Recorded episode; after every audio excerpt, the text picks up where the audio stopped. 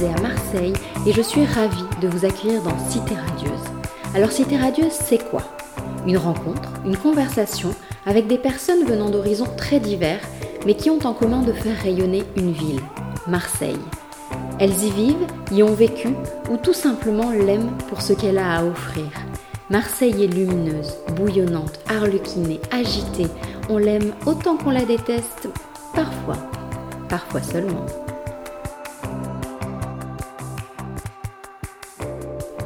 Aujourd'hui, mon invité est Romain Capdepont, journaliste et auteur du livre Les Minots, une enquête à Marseille, aux éditions Lattès. Dans cet ouvrage, Romain, chef de la rubrique Police-Justice au journal La Provence, a voulu revenir sur une réalité affolante. Des enfants travaillent pour des réseaux de stupes à Marseille. Ils sont guetteurs ou charbonneurs et sont les petites mains des dealers, des petits soldats au service de narcotrafiquants contre lesquels les policiers ne peuvent pas grand-chose. Avec Romain, nous sommes revenus sur cette triste réalité qui a des répercussions fortes sur l'image de Marseille, sur son parcours et son envie de mettre sa plume au service de nobles causes. Je vous laisse découvrir notre conversation.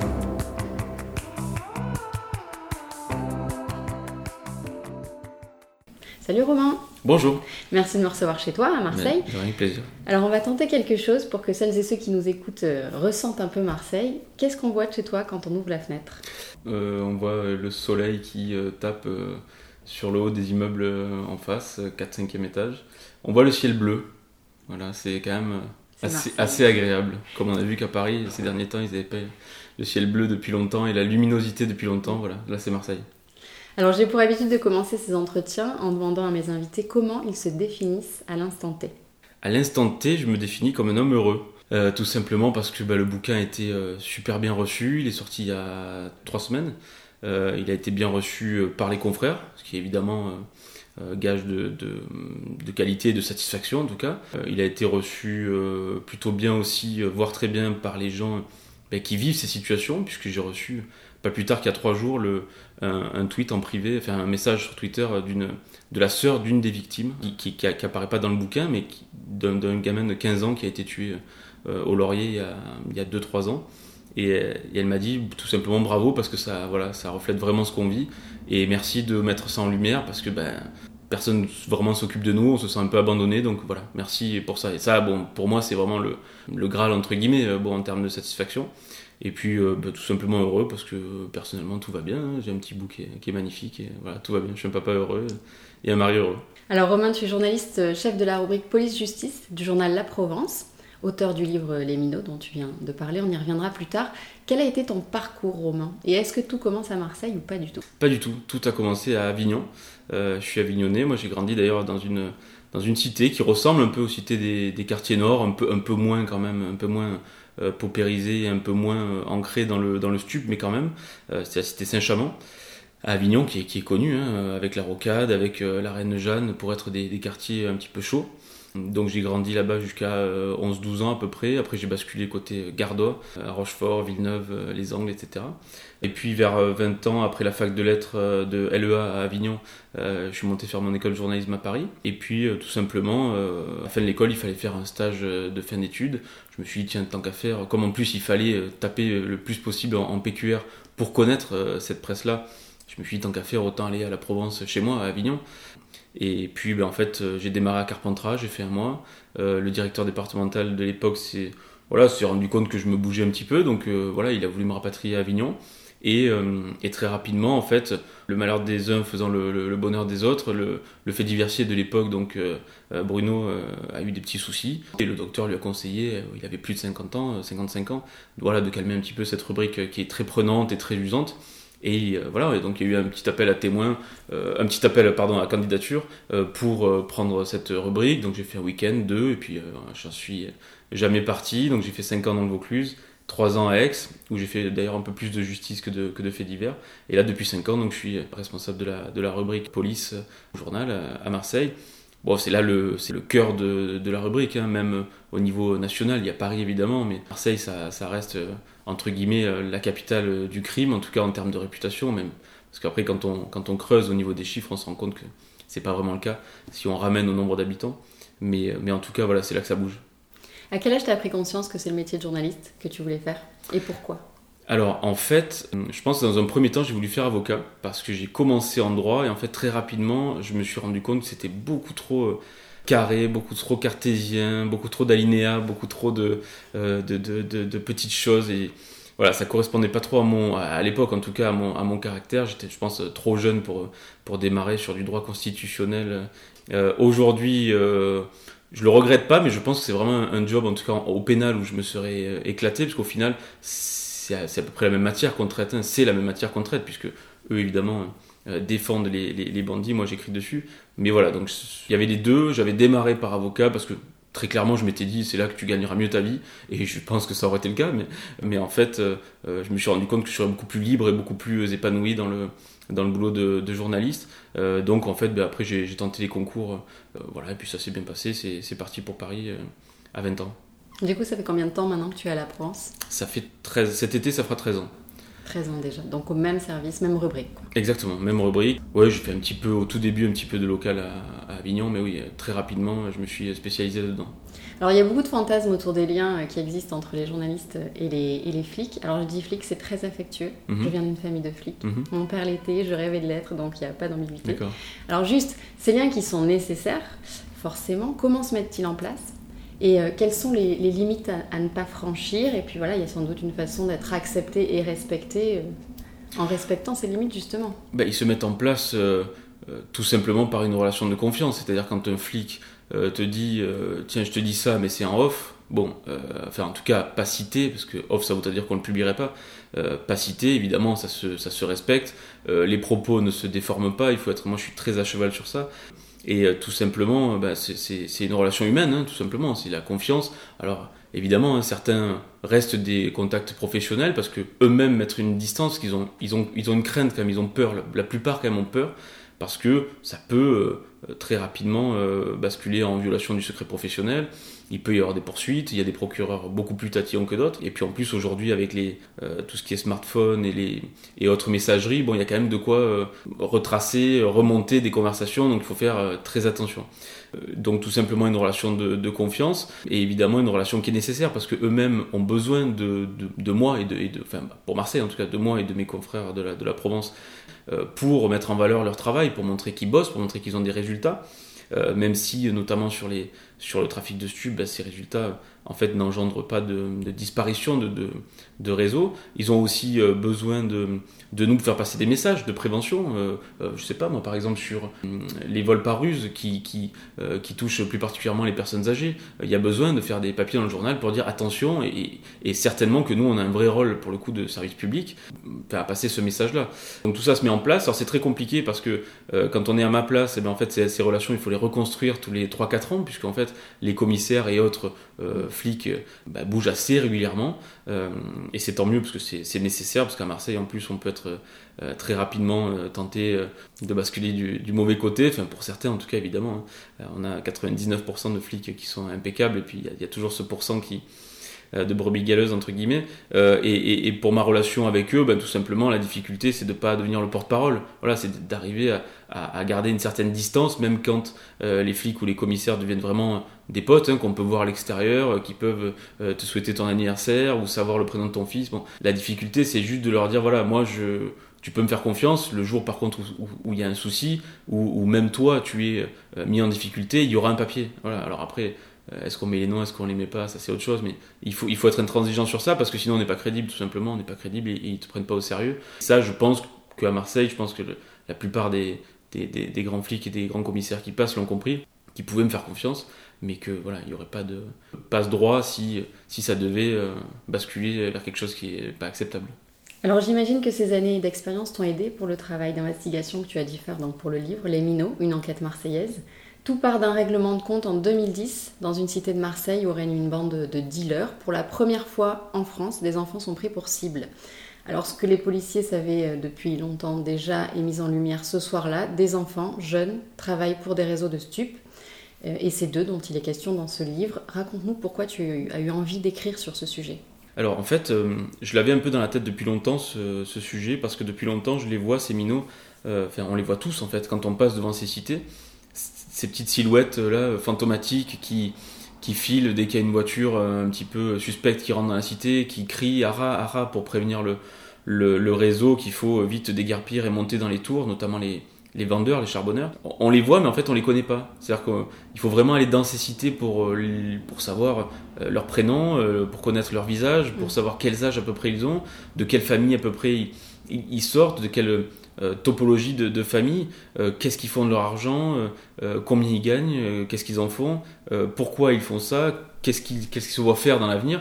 Et donc ça, c'était vraiment un truc qui me, qui me trottait dans la tête depuis longtemps. Et euh, il y a bah, un peu plus d'un an, 13-14 euh, mois, euh, Antoine Albertini, qui était le, rédacteur en chef adjoint de Corse Matin et, correspondant du Monde en Corse, m'a contacté parce qu'il venait de faire, lui, le premier bouquin de la, de la série qui a été lancé chez La Thèse, qui pour la première fois publie des, des documents, des essais qui ont, qui ont trait aux, faits divers. lui avait donc écrit le premier opus sur le, le meurtre d'un ouvrier agricole corse. Et il m'a dit le deuxième épisode, je le veux sur Marseille, je veux que ce soit toi qui me le fasses. Alors pour tout vous dire, au moment où il me le, où il me le propose, euh, mon petit bout à 5 semaines, je suis déjà en croix, je suis déjà fracassé. Euh, et, et, euh, et, honnêtement, j'ai une demi-seconde d'hésitation parce que je me dis mais comment je vais pouvoir mener la première année du petit bout, euh, sachant qu'en plus il me proposait des délais qui étaient quand même assez courts, euh, le bouquin plus euh, la rubrique au, journal qui est encore une fois hyper prenante. Et puis en fait, bon voilà, c'était une chance inespérée, moi c'était mon premier bouquin, donc, donc voilà, je me suis lancé en fait très rapidement. Et, du coup en fait l'idée, puisqu'il m'a donné carte blanche, l'idée de Semino est venue tout de suite parce que le trafic de stupes ça a été déjà traité et bien traité. Le trafic de stupes dans sa généralité, dans son, dans son système global, les, la délinquance à col blanc, le client à Marseille, les grands bandits, les Corses, bon, ça, ça a été euh, voilà, fait, refait aussi. Je voyais pas trop ce que je pouvais apporter de nouveau. Et sur le trafic de stupes, je me suis dit, il y a peut-être quand même un angle euh, sur ces tout petits, parce que j'avais, moi, jamais, il y avait eu des papiers évidemment un peu longs, des papiers magazines, euh, des petits documentaires sur ça, mais pas vraiment fouillés comme il faut le faire pour un bouquin.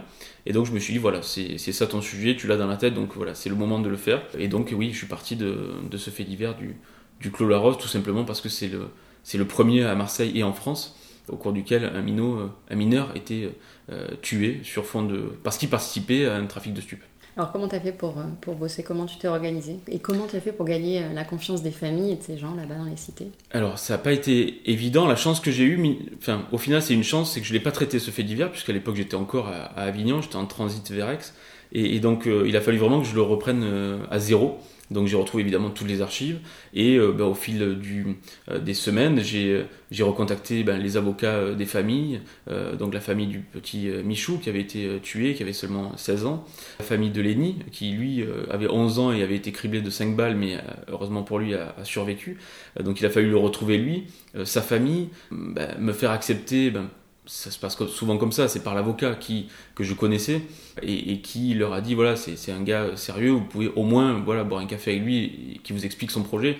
Donc c'est ce qu'on a fait et en fait ça s'est très bien passé très rapidement, bien que Lenny avait euh, du mal à se, à se livrer, il avait du mal à même à un moment donné il m'a dit je comprends pas, je t'avoue je comprends pas trop pourquoi je fais ça, mais voilà faisons-le puis on verra bien. Donc euh, oui, ça n'a pas été euh, évident et donc il a fallu retrouver toutes les archives et même le, le dossier euh, judiciaire pour vraiment avoir euh, les détails de cette affaire. Je voulais vraiment en faire une autopsie très précise et raconter les faits minute par minute. Et évidemment, je voulais aller au-delà, parce que raconter ce fait divers, ça n'aurait pas eu de sens euh, si j'avais pas mené une enquête plus, plus généraliste, si j'avais pas dézoomé sur la situation de ces, de ces minots à Marseille, qui serait un bon millier à peu près à bosser dans ces, dans ces trafics. Il fallait aussi ben, aller à la rencontre de ces minots, aller à la rencontre de la protection judiciaire de la jeunesse qui bah, s'occupe d'eux, puisque évidemment ils partent pas en prison euh, dès la première interpellation, heureusement. Euh, aller voir aussi les policiers qui luttent euh, contre ces petites mains tous les jours. Et donc voilà, tout, tout ça a pris évidemment des semaines et beaucoup de travail. Mais, mais voilà, le résultat est là. Alors évidemment, c'est pas une c'est pas une étude sociologique, hein. Euh, il, forcément il manque des choses, mais je pense qu'il y a une photographie quand même assez, complète, en tout cas c'est les retours que j'ai eus. Ouais, c'est très complet, c'est très humain surtout. Est-ce qu'une fois qu'ils sont rentrés dans l'aventure, ils attendaient quelque chose de toi, de ce livre? Mais je pense qu'ils attendaient. Euh, alors il y a ceux qui aiment bien euh, fanfaronner un peu, hein, juste voilà être cités, bien que les prénoms soient, soient changés évidemment, parce que ce sont des mineurs. apparaître dans un bouquin, voilà, que leur histoire apparaisse dans un bouquin, je pense que ça les, ça les excitait un petit peu. Sur ce, il a fallu quand même faire très attention parce que justement, il y a plusieurs témoignages que j'ai pas utilisés parce que soit je sentais qu'ils minoraient très largement euh, leur rôle dans le, dans le réseau en disant non, mais c'est pas grand chose. Bon, à l'inverse, euh, certains qui se faisaient passer un peu pour des caïds alors que je savais moi de d'autres sources ou même de leurs proches à eux que voilà, ils étaient juste un petit guetteur ou un petit charbonneur. Voilà, donc au final, j'en ai gardé euh, que quelques-uns. De, euh, ce qu'ils attendaient, je pense, euh, notamment pour les familles et notamment pour la, pour la PJJ, pour les flics de terrain, c'est que on parle de ce sujet parce que c'est vraiment un, sujet qui ne qui transparaît assez peu dans la presse et dans même à la télé et puis dans, et dans les bouquins. L'idée, c'est que ces minots-là, c'est l'avenir. Euh, ceux qui ont 25-30 ans, qui sont enquistés dans ce réseau et qui se massacrent à coups de Kalachnikov, je, je vois pas trop ce qu'on, aurait pu raconter. Ce sont des hommes maintenant, ils savent exactement ce qu'ils font, euh, ils savent pourquoi ils le font. Alors que moi j'estime qu'à 11, 12, 13 ans, quand on commence à, tomber, à, mettre le doigt dans cet engrenage, alors oui, la plupart savent ce qu'ils font dans le sens où ils, y vont volontairement, ils y sont pas forcés. Mais je pense qu'à 12 ou 13 ans, on n'a quand même pas encore le libre arbitre et, et, le recul et la maturité évidemment nécessaire pour se dire là je suis en train de, voilà, de rentrer dans quelque chose qui va très mal se finir. Tu as gardé des contacts avec eux après l'écriture de ton roman? Oui, j'ai gardé des contacts, oui. D'ailleurs, euh, il y a certains que je dois revoir pour leur amener le bouquin, parce que déjà par, par respect et puis par remerciement euh, de m'avoir accordé du temps et, et puis d'avoir pris leur courage à deux mains, parce qu'il y en a qui qu'il a fallu un peu, un peu travailler, entre guillemets, hein, pour qu'ils acceptent. Je sentais qu'ils avaient envie de parler, mais il y, avait, il y, a, il y a une peur quand même. Et puis c'est vrai que Certains, je les connaissais assez peu, donc voilà, la confiance s'installe pas comme ça. Donc euh, oui, certains, j'ai gardé contact, d'autres, d'autres non, parce que je les ai rencontrés de façon assez fugace. Euh, il est arrivé que j'aille dans des cités et que et qu'en fait je les rencontre au coin de la cité, qu'on parle 5-10 minutes, euh, là simplement pour gratter quelques, quelques infos, quelques profils, un peu une ambiance. Mais, mais d'autres, oui, je, je, garderai le contact. Peut-être même s'il y a un projet euh, suivant, euh, voilà, je, je, les, je, les, je les relancerai. justement, j'allais t'en parler. Est-ce que tu as déjà envie de replonger dans l'écriture d'un roman? Est-ce que tu aurais déjà un petit sujet en tête? Non, pour l'instant, j'ai pas de j'ai pas de sujet en tête, mais je t'avoue qu'avant le avant d'écrire ce bouquin, je me sentais vraiment absolument incapable d'écrire un roman. Je me suis dit, ça me paraissait dingue en termes d'imagination, en termes de euh, de, de, talent d'écriture et de construction qu'il qu'il faut. je pensais, je m'en pensais pas du tout capable après euh, avoir accouché de celui-là et avec les retours que j'ai, bon, je me dis que peut-être ça, peut se tenter. Je sais pas du tout si j'en aurais le talent, mais euh, en tout cas, c'est vrai que je vois tellement de choses depuis 13 ans euh, sur le front de ces faits divers, que ce soit les familles éplorées, les procureurs impuissants, les avocats qui parfois n'y croient pas. Ces, ces, flics qui font le job mais qui, pareil, ont l'impression de vider l'océan à la petite cuillère, ces minots, ces cités, bon, voilà, tout ça fait quand même un, panel de personnages qui, euh, demain, oui, pourraient, euh, pourrait, inspirer une histoire.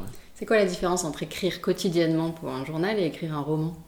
Alors ça a été euh, d'ailleurs très compliqué au tout début parce que moi j'étais parti vraiment sur une écriture beaucoup plus euh, journalistique avec plus de citations. Nous dit-il, explique-t-il, pilonne-t-il? Bon et là on, m'a vite fait comprendre, notamment chez la thèse, qu'on n'était pas sur ce style-là. Euh, heureusement j'avais écrit que quelques pages donc j'ai pu faire un marche arrière et reprendre sur toute autre chose et je me suis d'ailleurs beaucoup plus éclaté en termes d'écriture en, partant sur une écriture plus littéraire, c'est-à-dire avec beaucoup moins de citations, en reprenant les témoignages de certains dans ma bouche pour que ça, ça fasse un, vrai récit, euh, un peu comme un roman en effet. L'idée c'était de faire un roman vrai en fait, c'était vraiment un roman basé qu'avec des, qu'avec des, faits euh, réels et vérifiés, évidemment. Et la différence, évidemment, c'est que moi, au journal, on me demande d'écrire toujours plus court, puisque l'idée, c'est de mettre le maximum d'infos euh, dans une page pour que le, euh, l'acheteur de la Provence ait, en ait pour son, son, argent. Donc, évidemment, ça a été un vrai, un vrai cataclysme pour moi. Ça a été même un petit peu délicat au tout début, mais après, quand c'est, quand c'est rentré, ça a été une vraie, une, vraie jouissance, parce que c'est, c'est extraordinaire de pouvoir euh, prendre une page pour décrire euh, la façade d'un bâtiment ou euh, la personnalité d'un minot, enfin, ou, ses gestes, ou comment il, passe sa main dans ses cheveux. Ça, c'est malheureusement quelque chose qu'on ne peut pas faire au journal, parce qu'évidemment, on n'a pas, on n'a pas la place. Ça t'a pris combien de temps d'écrire? Pas assez, pas assez. J'aurais aimé avoir un peu plus de temps, mais les délais, étant donné que la thèse avait beaucoup aimé le premier tiers du bouquin, voilà, m'a demandé de, le finir assez rapidement. Donc au total, ça a pris même pas dix mois entre l'enquête et, l'écriture. D'un côté, d'être dans l'urgence, parfois aussi, ça, voilà, ça, ça permet d'être poussé un peu dans ses retranchements et d'aller et d'aller chercher vraiment, euh, vraiment au fond. Donc voilà, ça s'est fait comme ça. Le résultat est là. J'espère que les, que les lecteurs apprécieront. Oui, c'est un très bon livre, une belle enquête que tu dédies euh, à ta femme, ton fils et ton grand-père, qui serait fier. Tout à fait. Ouais, ouais. C'est euh, quelque chose qui me tenait à cœur parce qu'il a. Hum, excuse-moi, ça me perturbe un peu, le... parce qu'en en fait, il m'a toujours appelé hum, l'écrivain et que voilà à l'époque je pense qu'il n'avait pas pas une seconde mais moi non plus pensé que j'écrirais un, bouquin. Et je pense que voir son nom euh, sur un bouquin ça l'aurait beaucoup ému. Et, euh, et, à ma femme et mon fils tout simplement parce que c'était ce bouquin c'est un peu mon, mon, deuxième bébé et parce que ma femme ben, m'a supporté pendant un an parce qu'évidemment euh, tout ça faisait que j'étais un peu un peu tendu. Donc donc voilà évidemment c'était pour moi les trois personnes à remercier et à mettre en valeur au début du bouquin alors Romain, j'ai été ravie de te recevoir dans, Cité Radieuse pour mettre en avant un autre aspect de Marseille, parce que voilà, ça existe, ça fait partie intégrante de cette ville. C'est une réalité violente, bien souvent synonyme de mort, et c'était donc essentiel de l'évoquer. Donc j'invite vraiment celles et ceux qui nous écoutent à se procurer d'urgence Les Minots, donc aux éditions Lattès. Alors pour finir, une petite note ensoleillée, un questionnaire en forme de déclaration d'amour à Marseille quand même. Si Marseille était une image, alors je pense que ça serait une image d'Épinal, parce que je pense que vraiment euh, Marseille souffre de sa réputation. Euh, comme tu dis, euh, c'est une ville extraordinaire, cosmopolite. On l'aime, on... enfin on l'adore ou on la déteste. moi j'ai appris vraiment à, l'adorer. Il y a des aspects évidemment que je déteste. Et malheureusement, le, sort de ces cités en effet fait partie de, Marseille, bien que beaucoup aimeraient l'éluder notamment euh, chez les élus, euh, peu importe le bord. Ça fait partie de Marseille. Je pense que vraiment il faut, il faut s'y pencher. Ça fait parce que ça rejaillit sur Marseille, sur son image évidemment, et euh, sur son attractivité économique, touristique, etc. Donc oui, une image d'Épinal. Si Marseille était une chanson. Moi, quand je passe sur la, en moto sur la, sur la corniche, souvent il me vient, on dirait le sud.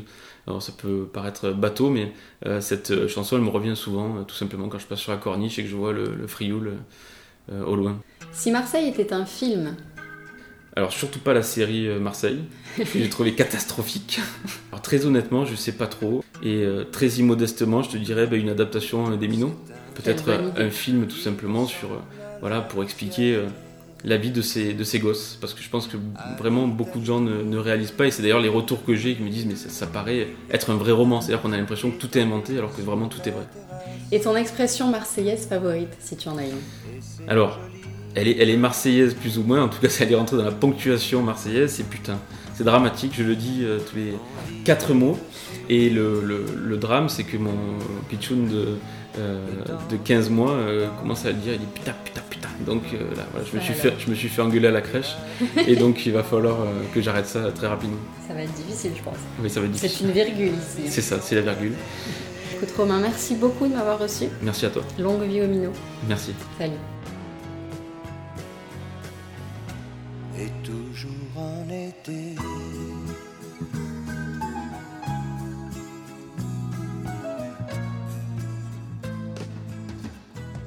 Voilà, c'est terminé pour aujourd'hui. Si cet épisode vous a plu, n'hésitez pas à me faire vos feedbacks et à laisser des commentaires. Abonnez-vous sur iTunes ou SoundCloud pour ne rater aucun des prochains épisodes. Et pour me contacter, c'est simple, sur Instagram, cité.radieuse.podcast. A très vite, salut